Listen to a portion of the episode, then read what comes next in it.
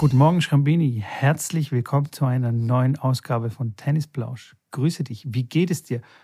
Heute wirklich spannend die Frage, weil wir machen ja diese Challenge mit glutenfrei.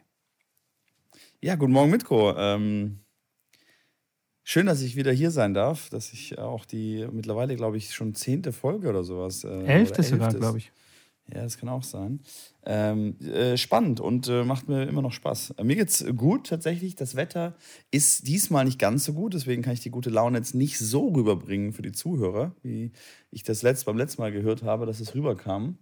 Äh, leicht bewölkt, aber mir geht's persönlich gut. Ein bisschen müde, ähm, aber körperlich sehr gut.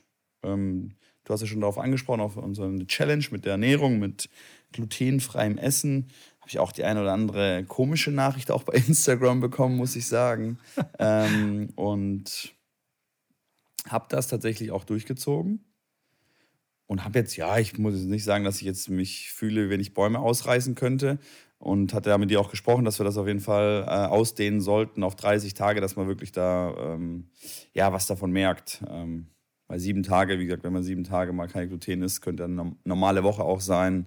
Ähm, bei mir jetzt nicht, weil ich jetzt gerne mal eine Pizza oder eine Pasta oder was esse. Ähm, auch bei einer normalen Ernährer kann es ja gut sein, dass du dich mal eine Woche einfach auch unbewusst glutenfrei ernährst. Definitiv, ja. Ähm, dann führ uns doch mal so, so mal durch. Was, was hast du gegessen? Hast du irgendwelche Ersatzprodukte gesucht oder hast du einfach Brot und Pizza und Pasta einfach weggelassen und mehr Reis gegessen? Ja, ich war ja im Laden dort, wo ich dann die Story gemacht habe, dass äh, fünf Scheiben von Share irgendwie 3,49 kosten und dass es jetzt 1 zu 0 für mich steht, dass es doch deutlich teurer ist als die normale Ernährung. Ähm, es ist ja klar, es scheiden sich die Geister bei glutenfreier Ernährung oder nicht. Der eine sagt, okay, das ist gut und super. Der nächste sagt, es ist völliger Schwachsinn und es ist nur ähm, Geldmacherei und so Trendessen und eigentlich ist dieses ist, ist das Klebeeiweiß jetzt gar nicht so verkehrt äh, für den Körper. Ähm, versuche da mal einen Spezialisten auch zu, zum, zum Thema Zöliakie äh, vielleicht auch zu uns mal reinzuholen, der uns das mir wirklich äh, von Grund auf erklärt, weil ich bin tatsächlich da immer noch einfach mit nur einem Halbwissen ähm, am Start. Und das würde mich da wirklich interessieren, weil Zöliakie ist wirklich die Krankheit und da reichen dann wirklich auch äh, Milligramm an Gluten, dass die ihre allergischen Reaktionen dahingehend ausgelöst bekommen wenn jetzt diese Trendesser, so wie ich uns beide jetzt mal beschreiben würde, weil wir jetzt keine, nicht die Krankheit haben, uns ist es egal, wenn da jetzt ein bisschen Gluten dabei ist. Also dann können wir es trotzdem essen. Wir können auch zwischendrin mal eine Pizza essen, ohne dass jetzt da irgendwas passiert. Ähm, wenn der Körper sich natürlich daran gewöhnt hat, an das glutenfreie Essen, dann wird er da auch eine Reaktion zeigen, aber jetzt nicht im Sinne von wirklich äh, krankheitsmäßig. Ähm, und habe dann ähm, nach einem, klar, nach Brot, weil Brot esse ich immer ganz gerne, so morgens mal so ein getoastetes Brot mit Avocado und einem Poached Egg ist eigentlich so mein Frühstück, was ich regelmäßig zu mir nehme. Und ohne Brot ist halt nur gemanschte Avocado mit Ei, ja, ne? Ach komm, so. das schmeckt auch lecker. Ja, und dann so ein Reis, so gibt es ja diese runden Reiswaffeln. Äh, weiß ich nicht, auch nicht so der Knaller. Also dann habe ich mir schon am Brot umgeschaut und habe dann irgendwo auch ein glutenfreies Brot gefunden, wo ein bisschen mehr drin ist für ein bisschen weniger Geld. Und ähm, das habe ich dann auch jetzt gestern, glaube ich, dann auch aufgegessen. Genau. Aber okay. von daher, das war auch das Einzige. Ansonsten habe ich, klar, meine, meine ich habe immer wieder so, keine Ahnung, alle zwei Wochen mache ich mal so eine Pizza selber, wo halt der Boden schon fertig ist und ich belege das dann, wie ich möchte, aber das gibt es gefühlt halt noch nicht also gibt es auch glutenfrei. Ähm, muss ich mich aber noch darum bemühen, um die ganzen Produkte, um dann so, wie du schon sagst, Ersatzprodukte zu finden. Ist definitiv nicht so einfach und äh, ganz lustiger Fun Fact bin ich dann äh, gestern nach Berlin gefahren zu meiner Schwester. Also ich bin aktuell in Berlin, deswegen auch ein bisschen müde, weil die kleinen Kinder mich auf Trab gehalten haben, ähm, beziehungsweise heute Morgen relativ früh dann, Onkel, Onkel, Onkel, bist du schon wach? Ja, bin ich wach. Ich stehe sehr gerne auch um halb acht auf, äh, wie, wir, wie wir mitbekommen haben bisher. Und ähm, dann war Onkel auch schon etwas früher wach. Naja, zurück zum Thema. Ich bin nach Berlin gefahren und hatte nicht gefrühstückt. Ähm, hab gepackt, bin direkt losgefahren. Ähm, nur ein, ein so ein glutenfreies Brot hatte ich noch mit Käse. Hab dann getankt und hatte echt Hunger und war an der Tankstelle und gedacht, so, was esse ich denn jetzt? Ja, Puste, Pustekuchen. Ich habe meinen Tank bezahlt und habe dann rumgeschaut, du kannst kein Eis essen, du kannst kein, kein, kein Riegel dir kaufen. Die Bäckerei, die da ist, mit irgendwelchen, mit irgendwelchen Brezeln, belegten Brötchen, sonst irgendwas, ist alles nicht dabei. Glutenfrei gibt es nicht.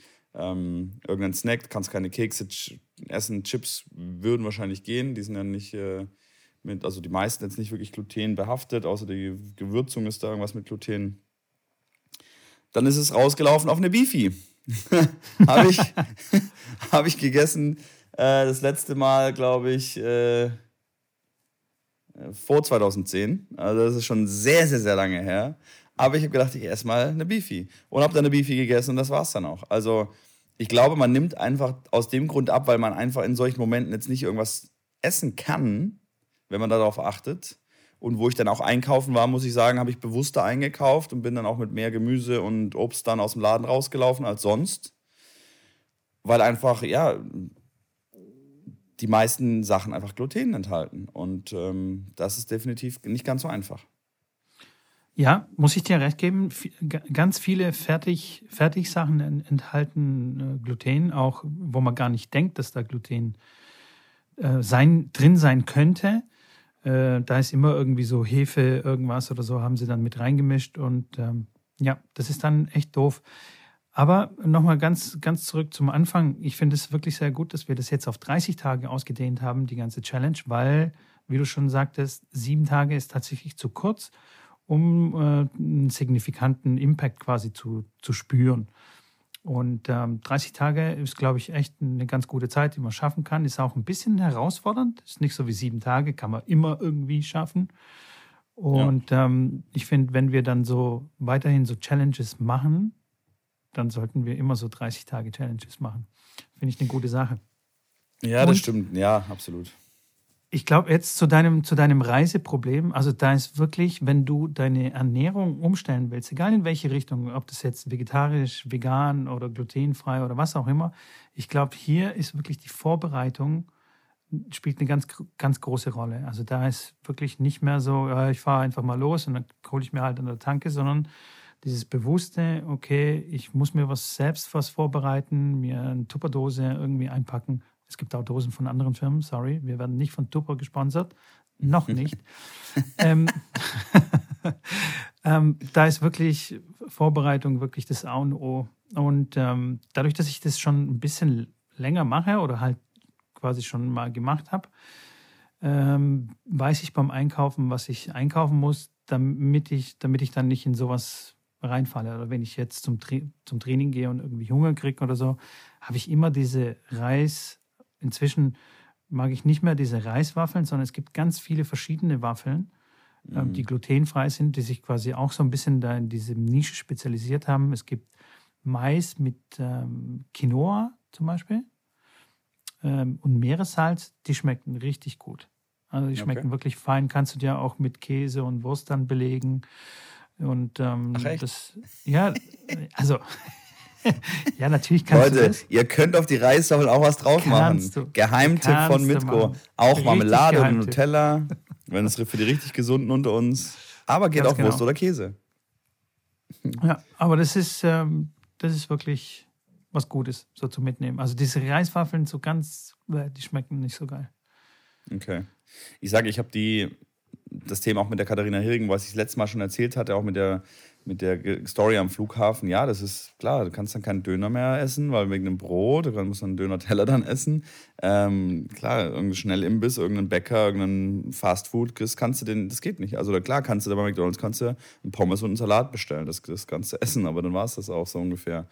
Und wir sind, als wir dann auch wirklich auf Turniere geflogen sind, haben wir ähm, dann auch immer mal wieder Sachen für sie mitgenommen. Halt einfach genauso zwei Pakete Brot und irgendwie zwei, drei Snacks für sie, dass sie dann auch glutenfreie Sachen dann zwischendurch essen kann. Ähm, weil klar, dann sind wir, wo wir nach Djibouti geflogen sind, immer Djibouti, haben wir natürlich da Angst gehabt, dass sie dann zwei Wochen oder zehn Tage ist und nichts zu essen kriegt. So, ne? Ähm, und lustigerweise und echt sehr spannend, dass in Djibouti im Supermarkt, das war ein relativ passabler Supermarkt, muss man sagen, sehr ähnlich wie wenn ich jetzt in Deutschland in den Supermarkt geht, der hatte ein größeres glutenfreies Angebot als in Deutschland wo ich gedacht habe, das kann ja nicht wahr sein. Also anscheinend irgendwie ist da, weiß ich, ob die Nachfrage da hm, vorhanden ist. Das war natürlich ein Supermarkt, der relativ teuer war. Also das war nicht jetzt für die Djiboutianer, sondern eher für die Bundeswehrleute dann, die dort einkaufen waren und für viele, die ja dort stationiert sind. Ähm, aber das war schon sehr spannend. Und dann haben wir da natürlich dann viel glutenfreie Sachen auch bekommen, was man natürlich vorher nicht wissen konnte. Ich glaube tatsächlich, dass Deutschland da so wirklich sehr spät auf den Zug aufgesprungen ist, was, was die glutenfreie Ernährung ernährt. Wie ich schon letztes Mal erwähnt habe, in Italien war das schon gang und gäbe, dass es da glutenfreie Sachen gibt und äh, in Amerika sowieso. Und ich weiß nicht, also ich glaube, die Akzeptanz in Deutschland kam relativ, relativ spät. Und überall so auf der ganzen Welt sind die sind ein bisschen aufgeschlossener, was das, was das Ganze angeht. Und man wird vielleicht da auch nicht so angegangen, weißt du, wie in Deutschland, so, weißt du, bist Veganer oder du bist das und jenes und so. Man wird ja so ein bisschen komisch angeguckt. Was glaubst du, wie, wie komisch ich immer angeguckt äh, wurde, ähm, wenn ich auf Familienfeiern gesagt habe, ich trinke keinen Alkohol mehr?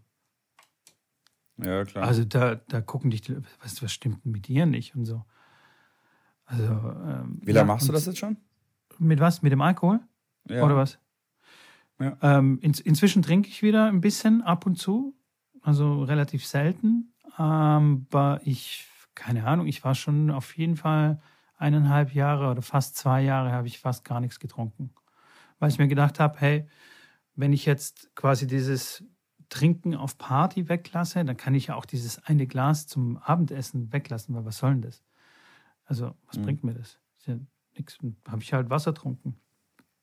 Und es okay. war voll okay. Ich habe mich echt gut gefühlt und also ich fühle mich immer noch gut, aber ähm, ja, das ich habe also das mit dem mit dem Rauchen quasi äh, hing das zusammen auch ein bisschen. Ich habe das Rauchen aufgehört vor vielen Jahren und ähm, dann habe ich mir auch gedacht irgendwie weiß ich nicht, wenn ich das Rauchen aufhöre, kann ich eigentlich auch das Trinken aufhören, weil das weißt du?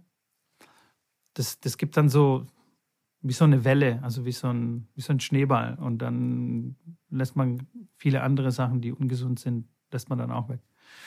Und dann habe ich mich auch ein bisschen mit der Ernährung auseinandergesetzt und ja, so kam das dann, dass man dann so ein bisschen bewusster wird. Weil früher, als ich jung war, habe ich ja alles äh, völlig egal, was man da alles reingestopft rein. hat. Alles rein.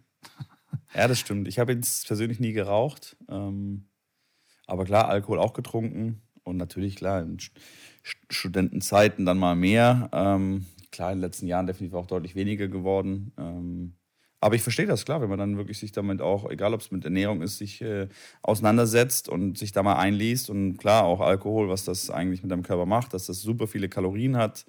Ähm, dass man da auch, was, wenn es Thema Gewicht geht, dass Alkohol halt definitiv dir nicht hilft abzunehmen, weil da echt viel, viel Kalorien sind dann kann ich mir das gut vorstellen, dass man sich da wirklich äh, mit auseinandersetzt und dann auch sagt, nee, brauche ich jetzt nicht unbedingt. Ich bin auch, da sehe ich genauso wie du, ich bin auch nicht ein Freund von irgendwie zwei, drei Bier trinken. Entweder trinke ich sechs und habe Spaß oder ich trinke keins. keins. Ja. So, ja, weil also. es gibt ja auch den berühmten ein oder zwei Bierkater ähm, am nächsten Tag, wo du dann so leicht, ja?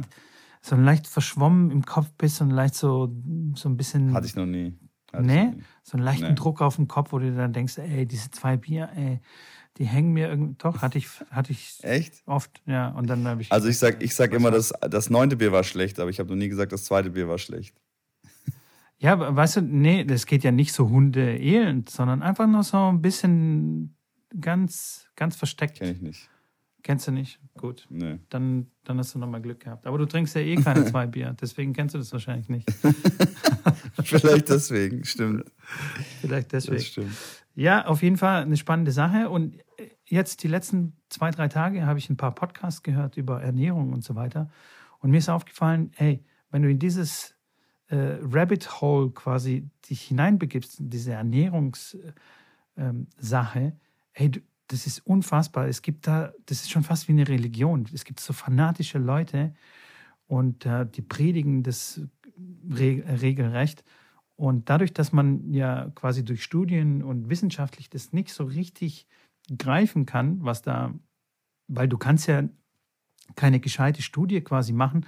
Du kannst ja niemanden irgendwie sich nur von Fleisch ernähren lassen. Also, keine Ahnung, wenn die Studie reprä repräsentabel sein soll, muss ja, äh, keine Ahnung, 1000, 2000 Leute irgendwie das, das machen, das kannst ja keinem zumuten. Das geht ja nicht. Also kann, man kann es ja nicht isolieren. Und dann spielen ja auch noch andere Faktoren noch mit rein. Also zum Beispiel, wie, wie oft bewegst du dich? Was machst du?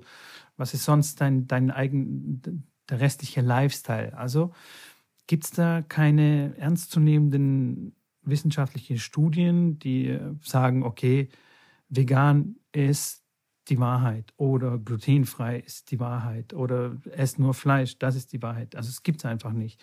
Und deswegen kommen dann so halbseidene Typen, so wie wir so ein bisschen, äh, und, und fangen dann an, irgendwelche Sachen zu behaupten, so von wegen, das, das ist total toll und, labern halt einfach raus und, und gehen dann und versuchen dann die Leute zu missionieren.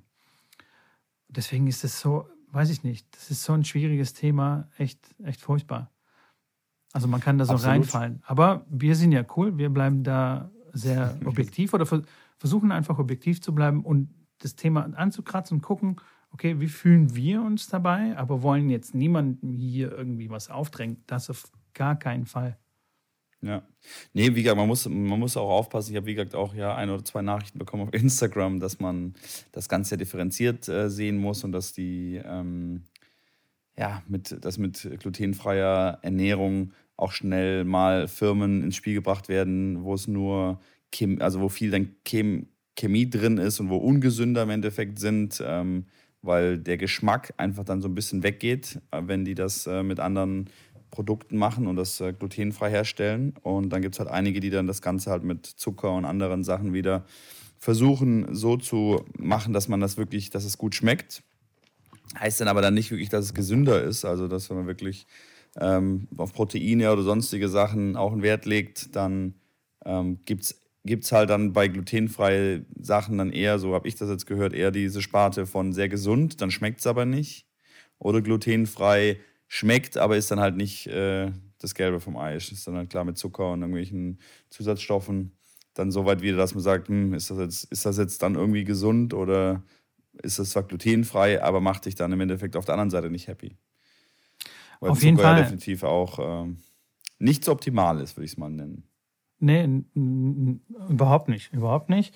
Und äh, ich finde auch solche Ersatzprodukte sind äh, wirklich ganz nett, wenn sie gut gemacht sind und äh, tatsächlich auch auf diese Sachen achten, dass da nicht zu viel Zucker und so weiter und so fort. Aber man kann sich auch glutenfrei ernähren, indem man einfach diese Sachen weglässt. Also einfach auf Brot verzichtet oder besser gesagt, ich mag dieses Wort verzichten nicht, weil, weißt du, als ich aufgehört habe zu rauchen oder quasi das Trinken weggelassen habe, habe ich jetzt nicht gesagt, ich verzichte jetzt mal auf, auf Zigaretten, sondern ich habe meinen Lifestyle. Ich bin einfach Nichtraucher geworden. Also Zigaretten gehören einfach nicht dazu, zu meinem Lifestyle. Und genauso habe ich das damals äh, gemacht, als ich äh, quasi so Paleo-mäßig mich ernährt habe. Ich habe nicht auf irgendwas verzichtet, sondern das war mein Lifestyle. Und für mich war das quasi bereichernd, weil, weil es mir gut getan hat. Und also für mich kam das quasi gar nicht in Frage, dann sowas zu essen. Weil wenn man das mit Verzicht macht, also weiß ja, was dann passiert, wenn man dann versucht, etwas mit Gewalt äh, quasi nicht zu wollen oder nicht zu mögen, dann man will es dann umso mehr. Und wenn man wenn quasi die Challenge vorbei ist, dann stopfe ich mir 40 Pizzen gleichzeitig ins Maul rein. Also weißt du, ich meine? Ja, ja, klar, ähm, verstehe ich. Genau, und deswegen äh, ist zum Beispiel eine glutenfreie Ernährung auch äh, möglich, ohne, ohne Brot zu essen. Also ganz einfach. Man isst dann einfach Reis, Kartoffeln, äh, viel Gemüse, Fleisch und so weiter und so fort. Und äh, ja, und dann fehlt einem eigentlich gar nichts. Großartig. Ne? So machen es ja auch die Leute, die meisten Leute, die einfach kein, kein Gluten vertragen können, die erkrankt sind an Zöliakie. Die dürfen ja, wie, wie, du schon erwähnt hast, kein Milligramm oder weiß ich nicht, die kleinsten Mengen lösen schon heftige Reaktionen aus. Und ähm, ja, die kommen ja auch irgendwie zurecht. Also weißt du? Klar, natürlich. Sicherlich genau. eingeschränkt, weil es sind da viele Produkte, wo dann auch draufsteht, kann Spuren von Gluten enthalten. Genau. Und ja. das können die dann halt nicht essen, aber ich würde das auf jeden Fall essen, weil das ist nicht gluten, also es ist glutenfrei, aber die machen das halt dann eventuell in der gleichen Fertigungsanlage, wie sie dann irgendwas auch da produzieren, was Gluten hat. Waschen natürlich die ganzen ähm, Maschinen vorher, aber es gibt nur wenige, wirklich wenige Firmen, die halt dann nur glutenfreie Sachen in der Fabrik, also die dann zwei verschiedene Fabriken sozusagen haben, wo in der ja. einen niemals irgendwas mit Weizen oder irgendwas in die Richtung reinkommt.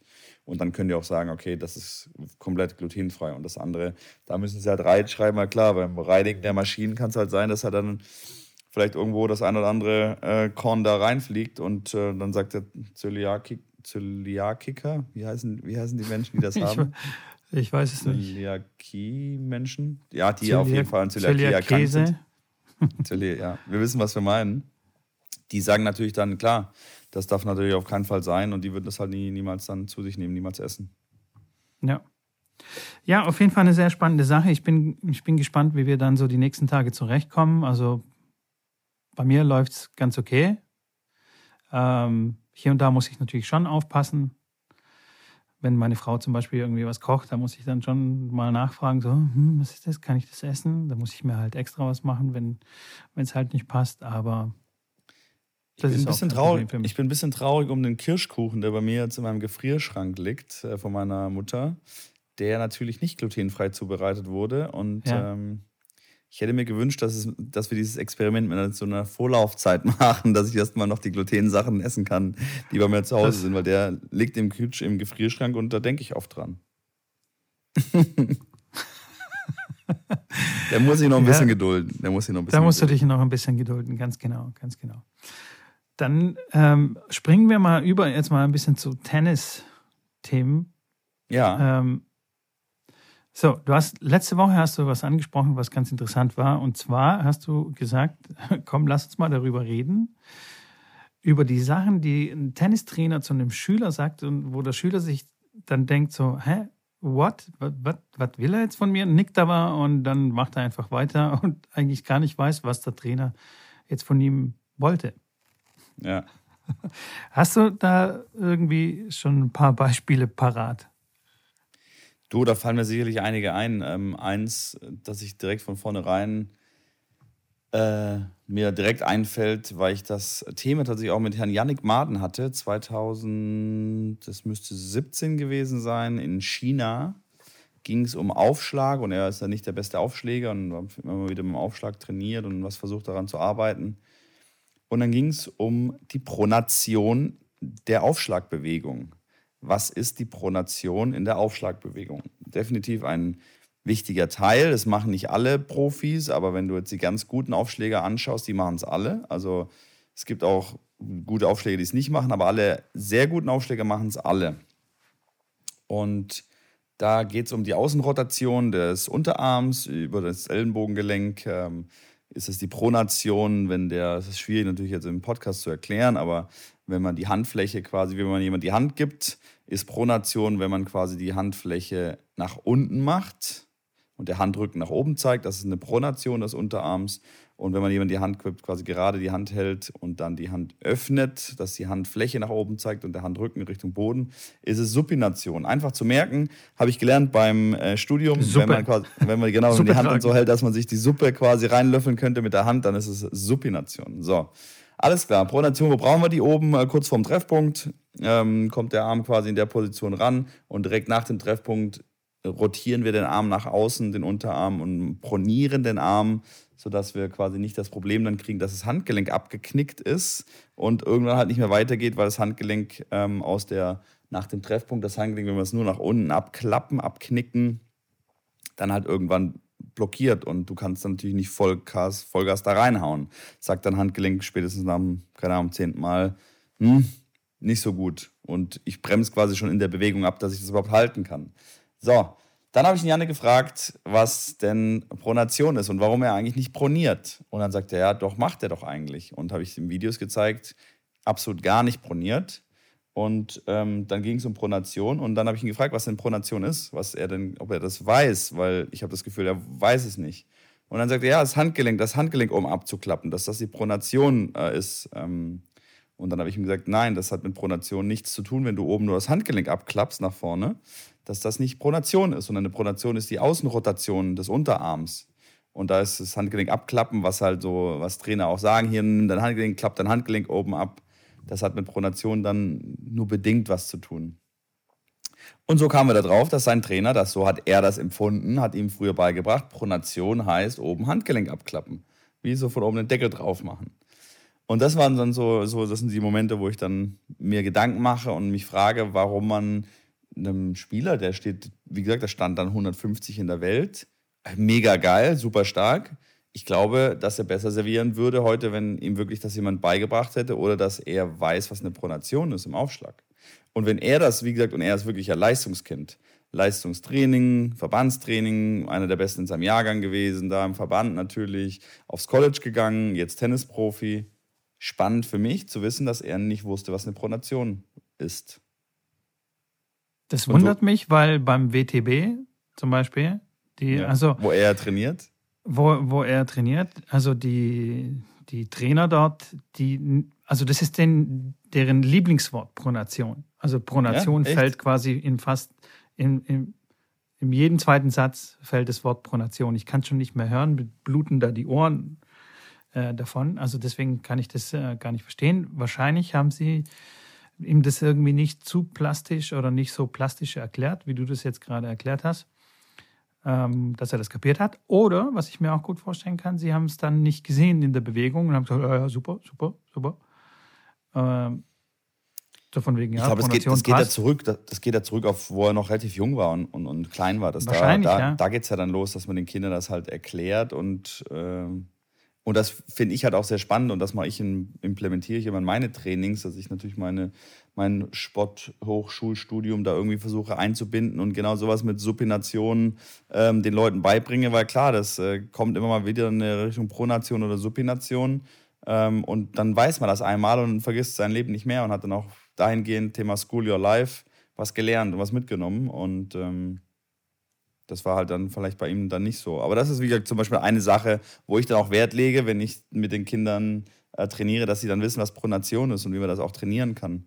Einfache Übung für euch Zuhörer ist, wenn ihr an der Grundlinie steht und einen Aufschlag macht und versucht, vor eure eigene T-Linie zu servieren. Also wie der Mitguck quasi jeden zweiten Aufschlag dann serviert. Aber jetzt einfach generell für euch jetzt, dass es als Übung gemacht ist, ähm, vor die eigene T-Linie zu servieren mit aber einem normalen Ballwurf. Also versucht den Ball jetzt nicht extra weit nach vorne zu werfen, dann wird es einfach, sondern werft den Ball relativ normal. Und dann müsst ihr versuchen, den Ball quasi vor euch auf die eigene T-Linie, aber Vollbrett zu servieren, dass der Ball richtig äh, weit und hoch dann abspringt. Und das geht im Endeffekt nur, wenn du, ähm, wenn du pronierst. Ähm, und das ist eine Übung, die nutze ich zum Beispiel, um dem Spieler gar nicht zu sagen, hier, Pronation, mach das, mach das, mach das, sondern ich sage ihm einfach, serviere vor die eigene T-Linie, weil das ist immer der bessere Herange die Herangehensweise, wenn du es mit einer methodischen Aufgabe so lösen kannst, dass der dann gar nicht genau dran denkt, was muss ich jetzt wie mein Handgelenk drehen, um mit was zu erreichen, sondern erfülle die Aufgabe und wenn er die Aufgabe erfüllt, dann kann ich euch sagen, dann schafft er das fast ausschließlich nur, wenn er wirklich äh, die Pronation einsetzt. Oh, das sind ja hier Methoden, du. Das ist ja differenzielles ja. Lernen hier, du. Das ist ja der helle Wahnsinn. Ich bin, ja beim, ich bin ja beim WTW ausgebildet worden, zumindest meine C-Trainer-Lizenz. sauber, sauber, sehr gut. Ja. Wobei ich nicht weiß, ob, ich jetzt, ob ich das da gelernt habe, aber äh, da habe ich auf jeden Fall angefangen mit 17. Äh, ich weiß es nicht. Differenzielles Du warst auf jeden Fall noch kein äh, Gastredner, das weiß ich. An den Glatzkopf nee, hätte ich mich erinnern können. Nein, nein, nein, da war ich auf keinen Fall da. Ähm, ja, das ist ein sehr schönes Beispiel. Und ähm, ich habe tatsächlich auch so eins, ähm, wo ich das Gefühl habe, dass die, meine Schüler immer nicken und dann aber sich denken, hm, hm laber du mal. Ähm, und zwar mit dem Treffpunkt. Also, folgendes Beispiel. Der Ball kommt auf dich zugeflogen und ähm, du bist spät dran. Äh, den Ball zu treffen und triffst ihn so auf Körperhöhe oder schon fast hinten. Was entsteht bei dir für ein Gefühl? Ah, ich bin zu nah dran, weil das halt so irgendwie komisch, so sich das komisch eng anfühlt. Ne? Und ungefähr 99 Prozent meiner Schüler sagen, oh ja, da muss ich ein bisschen mehr Abstand lassen. Also meine Schüler, die jetzt zuhören, bitte genau zuhören und sich das einprägen. Man ist zu nah dran, also wenn der Ball einen auf die Brust trifft oder in den Bauch trifft, dann war man zu nah dran. Ansonsten ist man zu spät dran. Wenn man den Ball vor dem Körper trifft, dann entsteht dieses Gefühl von, ich bin zu nah dran nicht mehr und alles passt und man kann locker durchschwingen. Bist du bei mir? Ich bin da tendenziell bei dir, ja. Ich habe das gerade vorgestellt, ja, aber da ist schon sehr viel, sehr viel Wahres dran, auf jeden Fall. genau. Und, und, und deswegen, und ich, ich, ich erkläre es dann und ich, die meisten sagen, mm, mm, mm, und beim nächsten, also ungefähr drei Minuten später sagen sie wieder, oh ja, ja, da war ich zu eng dran wieder. Ah, da war ich wieder eng dran, dann lasse ich mal wieder ein bisschen Abstand. Ich so, nein, nein, nein, bitte nicht zu viel Abstand lassen. Geh ran an den Ball, aber treff den vor dem Körper. Hol früher aus und schwing früher durch, dass du ja, den Treffpunkt eben halt vorne hast und nicht hinten. Dann entsteht eben dieses Gefühl von, ich bin zu nah dran. Ja. Zu nah dran ist, ja, wenn der Ball auf den Körper fliegt, dann ist man ein bisschen zu nah dran. Nur ein Ticken. ich ja, glaube, das, das ist aber mein Beispiel. Ja, ich glaube, das ist wirklich auch schwierig mit so einer Vierergruppe, wenn die, sag ich mal, 7, 8, 9, 10 und lass sie selbst 11, 12, 13 sein und du erklärst einem von den Vieren etwas und du sagst, hier, Pronation, guck mal, dass du hier oben pronierst. Und dann machst du das ein, zwei Mal vor und erklärst es dem kurz, dann glaube ich, dass einfach 95 Prozent der Kinder, auch wenn die kein Wort davon verstanden haben, nicht jetzt sagen, weil sie natürlich sich dann outen als so ein bisschen, weiß ich nicht, blöd oder doof, weil sie haben es nicht direkt verstanden, glaube ich, dass die sich nicht trauen, nachzufragen ähm, und zu sagen, hey Mitko, sorry, ich habe das jetzt nicht verstanden, kannst du mir das nochmal erklären? Und dann sagen sie eher so, ja, okay, okay, ich versuch's. Dann versuchen sie es und dann sagt der Trainer, viel besser. Und das Kind hat aber gar keinen Plan, was es jetzt gerade gemacht hat. Und so ist die Aufgabe natürlich auch vom, von uns als Trainer und deswegen bin ich da immer ganz, also meine Sinne da sehr, sehr stark, ähm, was heißt geschult, aber sehr aufmerksam darüber, ob ich merke, dass das Kind das verstanden hat oder nicht und stelle vielleicht nochmal eine Rückfrage, die jetzt gar nicht das outet, ob es jetzt verstanden hat oder nicht, aber die mir zeigt, okay, das Grund, die Grundbasis ist verstanden und wir können einen Schritt weitergehen. Und ähm, versucht dann auch zu erklären, Leute, wenn ihr was nicht versteht, das ist nicht schlimm, wenn ihr nochmal nachfragt. Es ist schlimm, wenn ihr das nicht versteht, uns versucht und wir dann in zwei oder drei Wochen oder zwei, drei Monaten das gleiche Thema nochmal ansprechen und dann rauskommt, dass du es nicht verstanden hast und hast du drei Monate quasi was Falsches trainiert. Und ähm, deswegen auch, egal welchen Trainer ihr habt und was ihr da gerade anstellt und ihr irgendwas nicht versteht, hebt euren Arm, das ist nicht schlimm, sagt, ihr habt das nicht verstanden und äh, wollt das lernen und wollt es verstehen, weil das hilft euch definitiv äh, viel Zeit zu ersparen in zukünftigen Trainingseinheiten. Das nur nochmal am Rande erwähnt, weil ich, wie gesagt, ich kenne die Situation, klar, dann sind vier Jungs und wenn es einer nicht versteht, dann traut er sich halt nicht zu sagen, er hat es nicht verstanden, weil dann die anderen Jungs sagen, äh, Mann, doof. 100 Prozent, ich bin äh, völlig bei dir, äh, aber mein Beispiel war zum Beispiel beim Erwachsenentraining und beim Einzeltraining sozusagen. Ach so, okay. Okay. Na dann, dann ist es genau. anders. Genau. Also wenn jetzt meine Schüler hier zuhören, es gibt einige, die hier zuhören und sich wiedererkennen in, in dem Beispiel. Es ist vollkommen egal. Ich werde auch nicht müde, das quasi äh, immer wieder zu sagen und äh, immer wieder darauf aufmerksam zu machen. Ähm, es ist tatsächlich aber auch die Selbstwahrnehmung und die Fremdwahrnehmung. Das ist auch ein ganz großes Thema.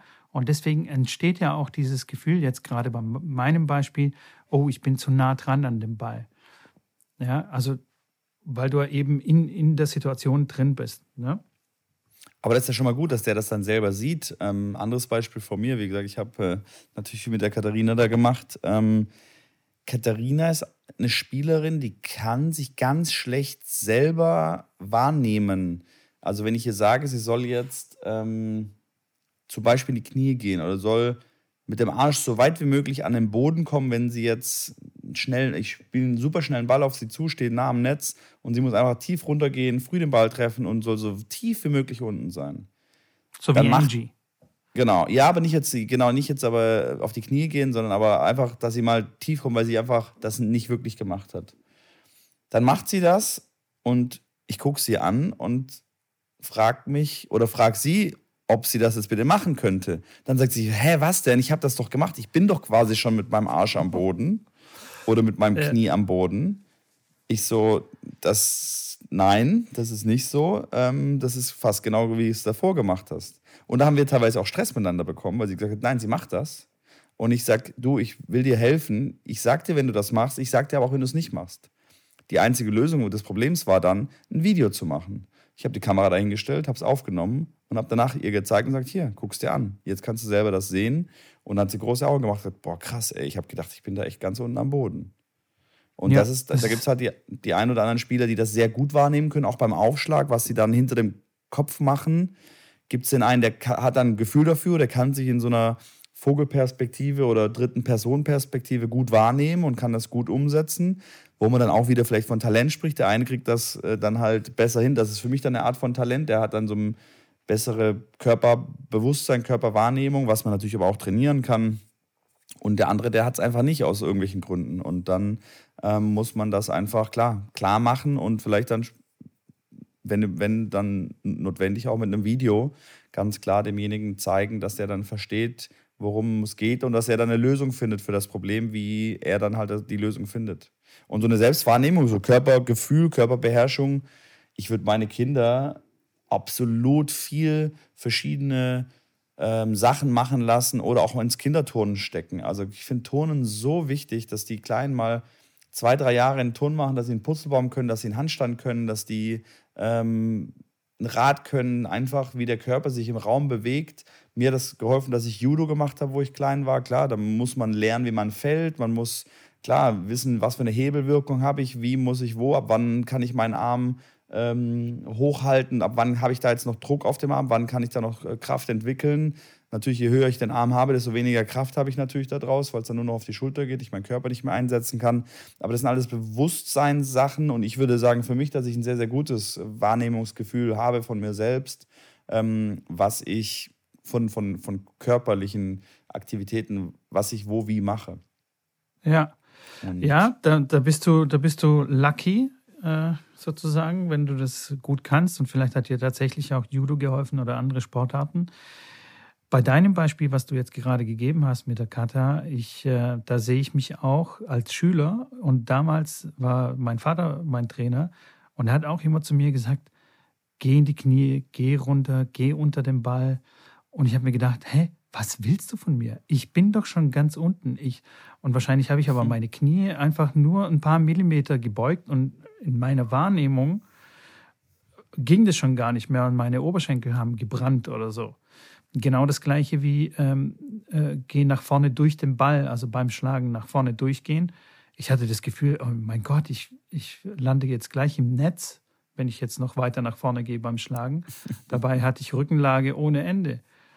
Ähm, okay, und heutzutage kann man das ja wirklich sehr gut machen, mit dem, wie du schon erwähnt hast. Man kann sich den Schüler filmen und ihm dann einfach zeigen, so, so sieht es aus. Damals, mhm. vor keine Ahnung wie vielen Jahren, vor 30 Jahren, war das jetzt nicht mal eben mal so schnell getan. Mhm. Ähm, und mit der Zeit, muss ich aber sagen, habe ich das gelernt oder beziehungsweise ähm, habe ich ein besseres Gefühl dafür entwickelt, was ich eigentlich da mache, also meinen Körper wahrzunehmen oder meine Selbstwahrnehmung zu schulen und es ging dann besser. Aber eben durch die ständige Wiederholung von, von, ja, von außen, von meinem Vater. Ja, es ist tatsächlich krass, diese Selbst, Selbstwahrnehmung und Außenwahrnehmung ist wirklich ein großes Thema. Auch beim Aufschlag, da gibt es so viele Sachen. Das ist echt, Absolut. echt interessant. Und das ist, das ist natürlich dann, und da reden wir dann quasi darüber, okay, was ist ein guter Trainer oder in meinen Augen, was ist ein guter Trainer, was ist ein schlechter Trainer da geht es dann darum zu erkennen, dass das Kind, auch wenn das jetzt, sag ich mal, sechs ist oder acht oder zehn, zwölf, 14, wie auch immer, auch 18 ist. Ich habe mit der Katharina angefangen, da war die 18. Die war 18,5 und kam zu uns in die Akademie und sagt, sie wohl Tennisprofi werden. Wo ich echt oh, gerne mir gewünscht hätte, dass ich sie vielleicht mit 10 oder 12 bekommen hätte, dass man dann Grundlagen dort schon legt, die dann danach nicht mit 18 schon so einge, quasi eingearbeitet sind in die, in die ähm, Muscle Memory, was sagt man, Muskulatur, äh, Erinnerung. wie, heißt das auf Deutsch? Keine Ahnung, ich sage auch immer Muscle Memory. Ähm, dass das halt eigentlich schwierig, schwierig ist umzulernen, weil umlernen das natürlich immer schwieriger ist, als es anzulernen. Aber das ist nochmal zurück zum, zum Thema Trainer, dass ein Trainer das erkennen muss, dass das Kind, wenn man dem was sagt und dass es nicht umgesetzt bekommt, woran das liegt. Liegt das daran, dass er es nicht verstanden hat? Liegt das daran, dass er es nicht umsetzen kann, weil er diese Außenwahrnehmung oder Selbstwahrnehmung nicht so beherrscht, ähm, um dann die richtigen Wege zu finden, das in die richtigen Bahnen zu leiten? Das ist, das ist definitiv nicht immer einfach, aber das muss man auf jeden Fall rausfinden, um da mit dem Spieler dann ja, arbeiten zu können und ihn an der richtigen Stelle anzupacken. Ja, definitiv, ja.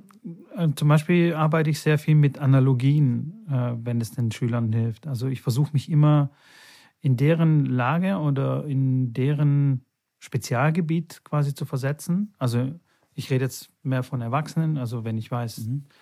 der eine ist, äh, keine Ahnung, Softwareingenieur oder so, versuche ich da irgendwelche Analogien zu finden, die ihm dann helfen, den Sachverhalt auf dem Platz besser zu verstehen. Und meistens klappt es so ganz gut. So.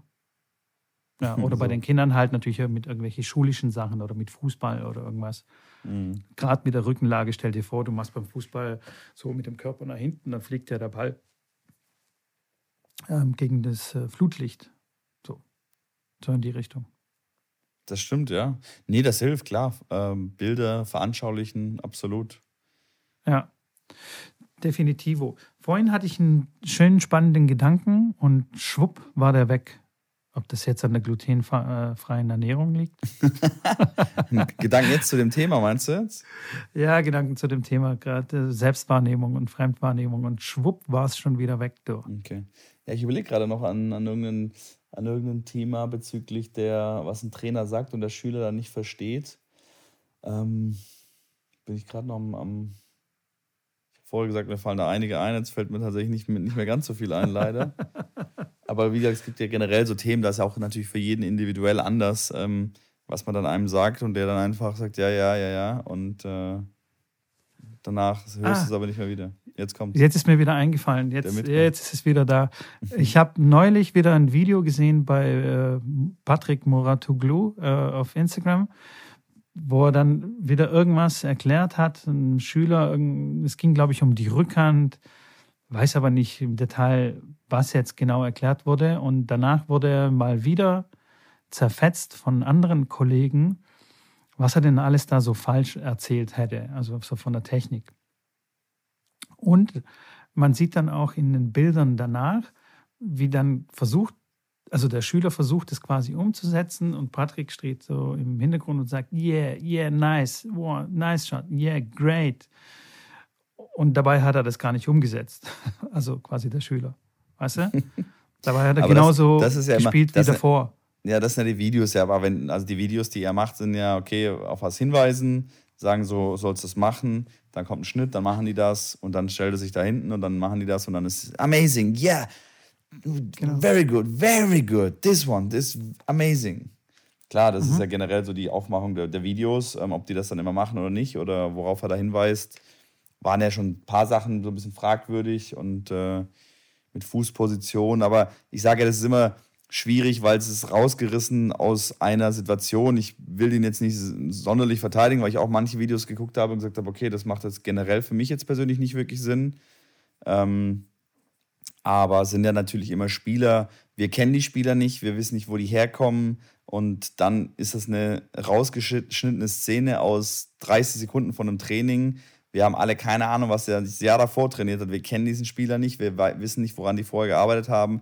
Dann macht dann, klar, dann nimmt er das raus und ich kann dann schon verstehen, dass so, das ist ja wie bei einem Interview äh, mit einem Politiker, wenn du irgendwas aus dem Zusammenhang rausreißt und einfach nur einen Satz äh, aus dem Interview rausnimmst, dann kann es halt plötzlich eine ganz komplett andere ähm, ja, ein ganz anderes Licht darauf werfen, wo das gar nicht so gemeint war oder die Leute einfach den, den Background nicht verstehen. Von daher bin ich ja ein bisschen vorsichtig.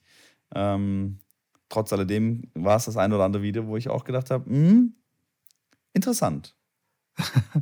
Definitiv, ja. Also wie gesagt, ich habe überhaupt nicht da in die Tiefe reingeguckt und so. Mir ist nur aufgefallen, dass er dann wieder irgendwie von Kollegen so ein bisschen auf die Schippe genommen wurde.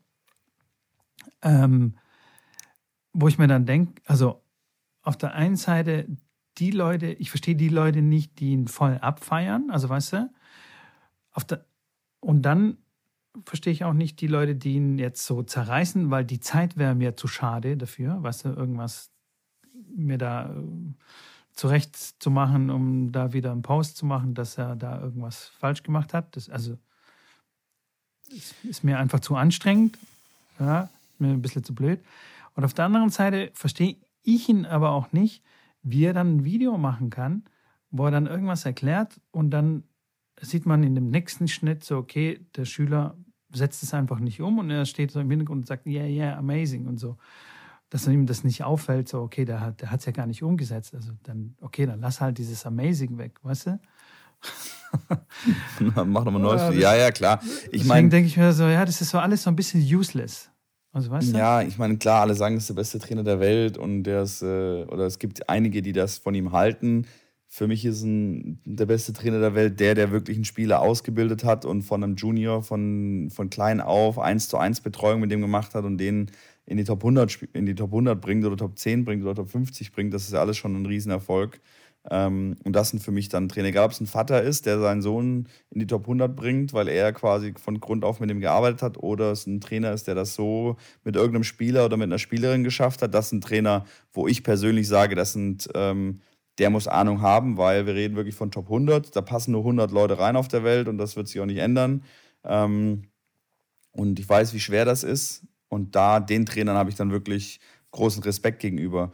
Hat Moratoglu bisher noch nicht geschafft, weil er halt klar über die, sein Elternhaus mit viel, viel Geld ähm, kommt, so eine riesen Akademie da hinsetzt äh, mit äh, Millionen, Abermillionen und dann die ganzen Spieler kommen und dadurch er quasi dann reinkommt, aber er hat bisher noch nie wirklich einen Spieler ausgebildet, sondern ähm, einfach einen Spieler, der schon Top 10 stand oder Top 50 stand, genommen und der war dann auch weiterhin genau da, wo er dann vorher war, so ungefähr. Klar, Serena übernommen. Natürlich hat die dann weiter Slams gewonnen. Ich weiß jetzt nicht, ob wenn du jetzt die Serena gecoacht hättest, ob sie dann plötzlich nie wieder einen Slam gewonnen hätte. Wage ich zu bezweifeln, ist jetzt einfach mal so reingeworfen und deswegen habe ich jetzt, ich kann wenig über ihn sagen. Ich habe ein paar Meinungen zu ihm gehört oder über ihn gehört, dass es ein netter, korrekter Typ ist ähm, dass er sicherlich auch Ahnung vom Tennissport hat. Klar, der arbeitet schon lange im Profisport und das alleine ist ja schon viel wert. Ähm, ich würde jetzt nie sagen, dass ich jetzt ein besserer Trainer bin als Moratoglu, wie gesagt, weit, weit davon entfernt. Würde ich von mir auch nie behaupten, ja. Ähm, ja. Weil er einfach, klar, der ist dann jeden Tag mit den Profileuten unterwegs und hat natürlich auch viele Trainer, kriegt viel Input, kann dann sich das rauspicken, was er, ähm, was er für richtig und für gut hält. Ähm, trotzdem, wie gesagt, hat er nie wirklich einen Spieler ausgebildet und, und äh, groß rausgebracht und deswegen sind die Trainer natürlich, die da ein bisschen mehr von der Materie verstehen, ähm, ja, sehen das halt so ein bisschen differenzierter, sage ich mal. Ja. Würde ich mir trotzdem nie anmaßen, da irgendwie ähm, quasi zu sagen, hey, du machst hier was falsch und ich weiß es besser. So, ja, natürlich weißt du? nicht, nein. Nein, also irgendwie, weiß ich auch. Trotzdem, klar, wenn er ein Video postet, dann muss man auch damit rechnen, dann klar, ich kann mal, jeder hat dann seine Meinung ja, dazu und dann. Gegenwind, klar. Dann, klar, klar, klar. Ich werde solche Videos auch bald mal machen. Bei, bei mir auf meinem Instagram-Account. Oh, bin so. ich gespannt. Gebe ich dir gleich Gegenwind. da werde ich so ein bisschen rumtrollen. Ja, ich sehe ich seh schon. Ja, da kommen direkt die Kommentare. Ja, nee, das macht der Patrick Moatoglu, macht da ein besseres Video gemacht.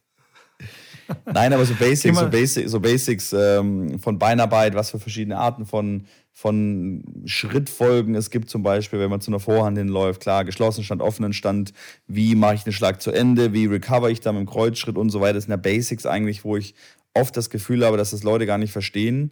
Und selbst ich wirklich bei, bei mir im Verein, Oberliga-Mädels, die schon seit 30 Jahren gefühlt Tennis spielen und wirklich auf einem guten Niveau die Bundesliga gespielt haben, wenn ich denen dann erkläre, zum Beispiel beim Vorhandvolley, ich gehe mal davon aus, dass sie jetzt nicht zuhört, ist auch egal, weil ist ja nicht böse gemeint. Wenn sie zum Vorhandvolley geht und ein Vorhandvolley spielt mit einem bisschen einen Stretch, also dass sie ein bisschen dahin gehen muss und dann den linken Fuß parallel mit dem Schlag sozusagen setzt, wie man das machen soll bei einem Vorhandvolley als Rechtshänder, dass sie dann den rechten Fuß nachsetzt und quasi weiter Richtung Doppelkorridor den rechten Fuß setzt, um dann quasi sich davon wieder abdrücken zu können, um zurückzukommen. Weil sie hat immer den Schritt gemacht und aus diesem Stand ist sie dann quasi direkt wieder zurückgegangen auf ihr rechtes Bein. Mhm. Und das hat sie nie, also das hat, wir hatten eine Diskussion am Platz, weil sie sagt, warum soll ich jetzt noch weiter weggehen? Ich muss doch wieder zurück, die Mitte zu verteidigen. Ja, ist richtig, aber du verlierst A, komplett die Balance, wenn du das so machst, wie du es machst. Das ist der erste Punkt. Und der zweite Punkt, bin ich mir relativ sicher, dass du sogar schneller bist, wenn du das rechte Bein weiter wegstellst eigentlich von der Mitte, weil du dann eine Balance hast und aus der Position mit einem Kreuzschritt und einem Sidestep wieder komplett wieder zur Mitte relativ schnell wieder zurückkommen kannst. Und ähm, ja, Ja, das sind wirklich so Sachen, äh, das sind interessante Sachen, die, ähm, die werde ich auf jeden Fall nicht rollen. Aber das sind, das sind auch so physikalische Sachen, weißt du, wenn du jetzt gerade das erwähnst und wenn sie das Gewicht, also quasi die Bewegung auffangen würde, nur mit dem linken Bein dann arbeitet, ist ja das linke Bein ja extrem belastet. Und wenn sie das dann einfach über das linke Bein drüber geht und dann das rechte quasi auch noch mitnimmt und sich dann erst abdrückt, ist ja, also da wirkt ja eine ganz andere Kraft dann. Also die verteilt quasi die Kraft der Bewegung auf beide Beine, anstatt nur das linke zu belasten und dann sich wieder wegzudrücken, ist ja viel schwieriger. Ja, ja klar. Aber genau, genau solche Sachen sind halt, ja, wie du schon sagst, wenn das ganze Gewicht auf einem Bein ist, macht mal einen Ausfallschritt oder so einen, Schritt und versucht mal aus diesem Schritt euch wieder rauszudrücken, dass ihr quasi davon wegkommt. Das dauert ein bisschen, weil ganzes Gewicht ja. auf einem Bein muss das Bein schon ein bisschen arbeiten. Klar, wenn man den, Etwas, den ja. Schritt zu Ende macht, ist der Vorhand nichts anderes. Wenn ich dann geschlossen stehe, den Ball schlage, dann sollte ich danach mein rechtes, mein rechtes Bein parallel quasi zur Grundlinie stellen, um dann die Chance zu haben, meine Balance zu finden, den Schlag dann sozusagen zu Ende zu machen, um dann wieder zurückzukommen zum, zum, ähm, zur Mitte und nicht den Schlag auszuführen und nach dem Schlag, wenn ich quasi auf geschlossen stehe, bei der Vorhand, nach dem Schlag auf mein rechtes Bein quasi wieder zurückfalle, um dann zur Mitte zurückzukommen. Wie gesagt, pretty basics, pretty easy Sachen, die aber viele ja, nicht bewusst machen. Und ja, da kommen wir schon wieder zu so einem Thema, mach den Schlag zu Ende. Ja, ja, ja, ja, ja, mache ich. Genau. Mache ich ja. Genau. Ich, aber keine ich Ahnung. gerade auch sagen, ja, das, das ist, ist, auch wieder so ein Thema. Das ist, ja? das ist aber dann auch eine Frage, klar, wie kommuniziert der Trainer das? Zeigt er das den, den Kindern? Was heißt eigentlich den Schlag zu Ende machen?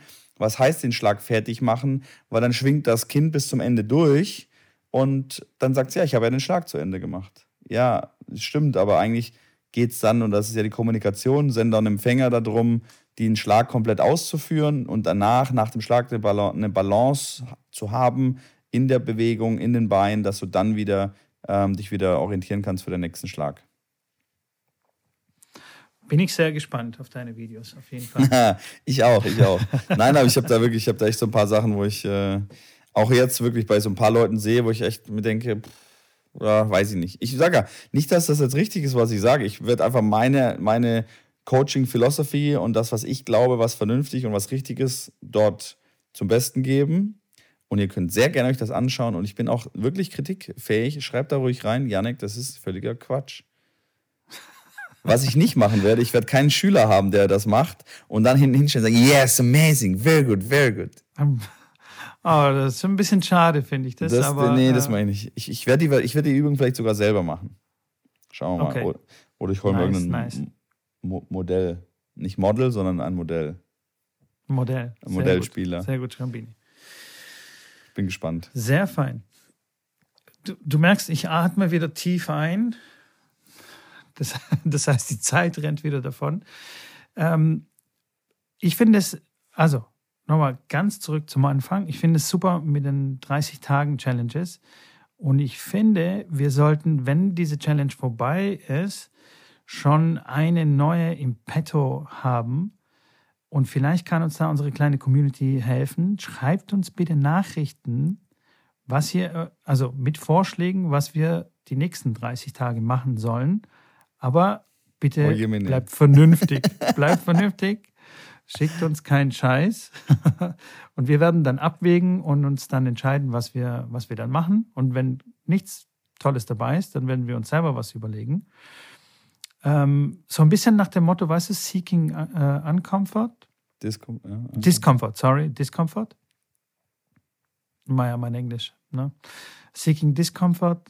Ähm, Not the yellow from the Finde ich eine gute Sache. Finde ich eine gute Sache. Da rosten wir nicht ein. Wir, wir, wir hatten eine lang, eine lange Pause jetzt äh, in den Corona-Zeiten, jetzt noch ein bisschen Discomfort, ist, glaube ich, gut.